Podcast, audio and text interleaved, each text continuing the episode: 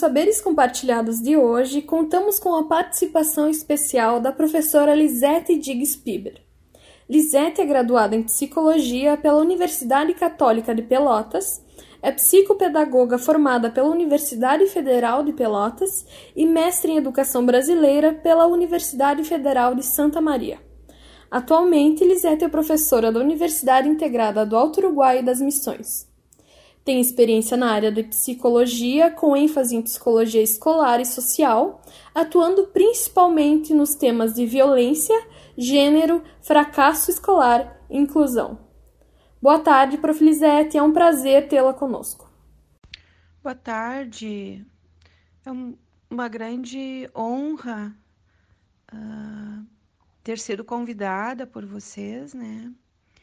E fazer parte dessa proposta tão bonita, no sentido de produzir um espaço de diálogo e de pensamento. Muito obrigado pelo convite e espero contribuir com uh, o trabalho que vocês estão realizando, que é tão significativo e tão bonito.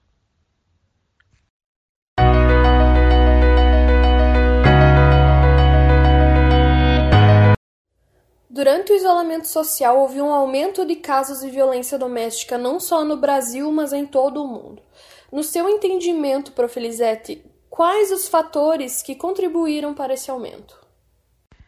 Alguns estados do Brasil registraram um aumento de até 50% nos casos de violência contra a mulher desde o início do isolamento social.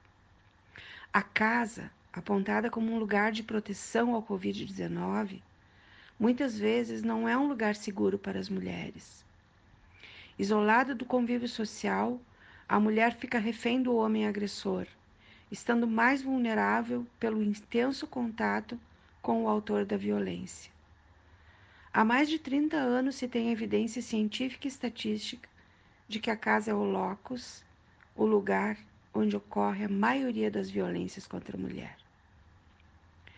Porém, é importante lembrar que o isolamento imposto pela Covid-19 não torna um homem violento. Não é o isolamento que o faz violento. A violência é um padrão aprendido em casa ou na sociedade, com pessoas muito próximas. Estudos apontam que 70% dos homens que praticam violência hoje viram ou vivenciaram situações de violência em suas casas quando crianças. A isso chamamos transgeracionalidade da violência. Ocorre, no entanto, que existem fatores de risco que funcionam como faíscas para detonar a violência pré-existente. São eles o isolamento da vítima, maior controle por parte do homem, tensão e ansiedade proporcionados pela situação de calamidade pública mundial, desemprego, aumento do consumo de álcool e drogas e problemas econômicos. Esses fatores fazem com que a violência exploda, mas nenhum homem fica violento porque consumiu álcool ou drogas ou por estar desempregado.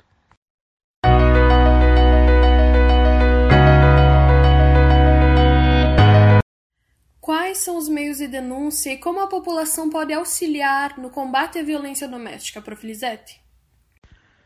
Uh, eu penso que a população pode, deve ajudar uh, estando atenta, sendo empática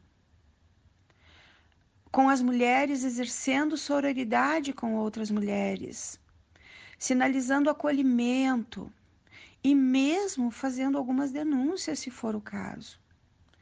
Já passou o tempo em que se dizia em briga de marido e mulher, ninguém mete a colher. Eu brinco que a gente tem que meter o faqueiro inteiro. A gente não pode mais permitir que as mulheres sofram silenciosas, se culpando. A gente precisa impedir a violência e a morte das nossas irmãs, das nossas filhas, das nossas mães. Os meios de denúncia são múltiplos, sendo o mais comum e o mais conhecido a Polícia Civil, né? Através das delegacias especializadas no atendimento à mulher. A nossa DEAN tem número 3313 2340. Uh, eu quero registrar também a Central de Atendimento à Mulher, é 180 o número, e presta uma escuta e uma acolhida qualificada às mulheres em situação de violência. O serviço registra e encaminha as denúncias para os órgãos competentes. O Disque 100 do Ministério da Mulher, da Família e dos Direitos Humanos também é um local uh, possível para fazer a denúncia. A Brigada Militar, através do 190, uh, também acolhe uh, as denúncias. E eu aproveito para destacar o mapa, o site do Mapa do Acolhimento, que embora não seja um lugar de denúncia, é uma rede de solidariedade muito importante para as mulheres.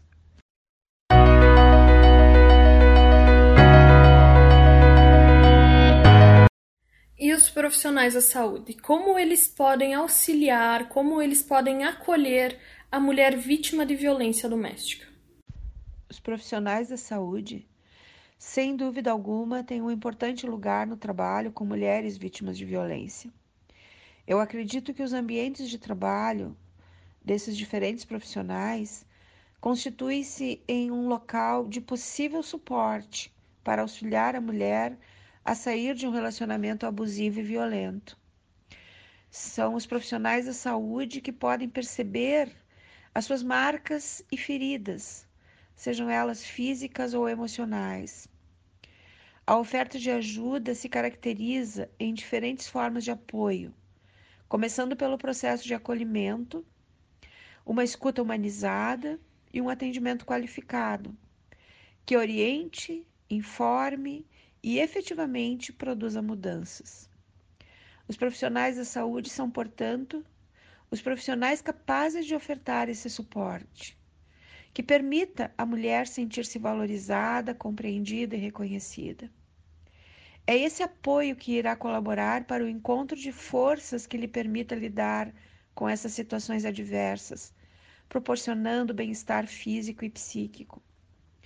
Além disso, o Decreto 7.958 estabelece diretrizes para o atendimento humanizado às vítimas de violência sexual pelos profissionais da área de segurança pública e da rede de atendimento do SUS, Sistema Único de Saúde, com previsão de capacitação, acolhimento, escuta e orientação.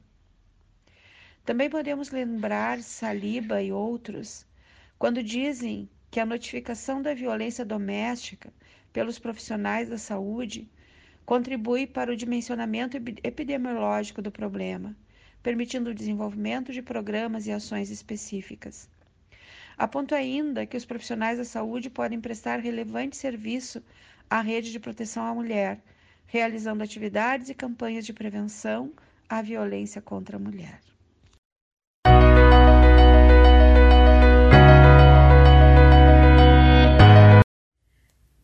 E vamos à nossa última pergunta. Quais são as redes de apoio existentes que a mulher pode ter acesso após a denúncia?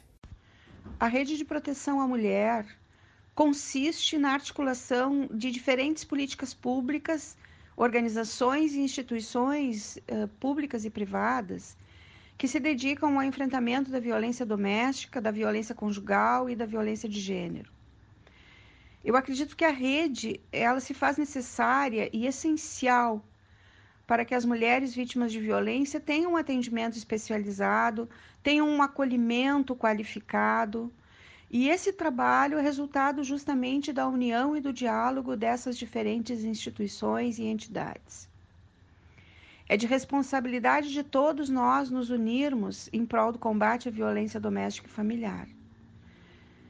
A rede, então, tem por objetivo amparar, acolher, assessorar a mulher. E é dessa forma que nós conseguiremos protegê-la quando está vivendo uma situação de vulnerabilidade. Na perspectiva de auxiliá-la na ruptura dessa vulnerabilidade e de que ela consiga, então, uh, passar né, a viver com mais qualidade, com dignidade, sem a presença da violência no seu cotidiano. Eu destaco aqui alguns órgãos que compõem a rede em Santo Ângelo. A Delegacia Especializada no Atendimento à Mulher, DEAN, Patrulha Maria da Penha, da Brigada Militar, a Coordenadoria de Políticas Públicas para as Mulheres, o Ministério Público, a Justiça, a Vara Criminal, Conselho Municipal dos Direitos das Mulheres e não posso deixar de fora o projeto de extensão que eu coordeno, que sou orientadora, uh, diálogos e intervenções em violência contra a mulher, que temos um projeto de acolhimento a mulheres e também de grupo de estudos.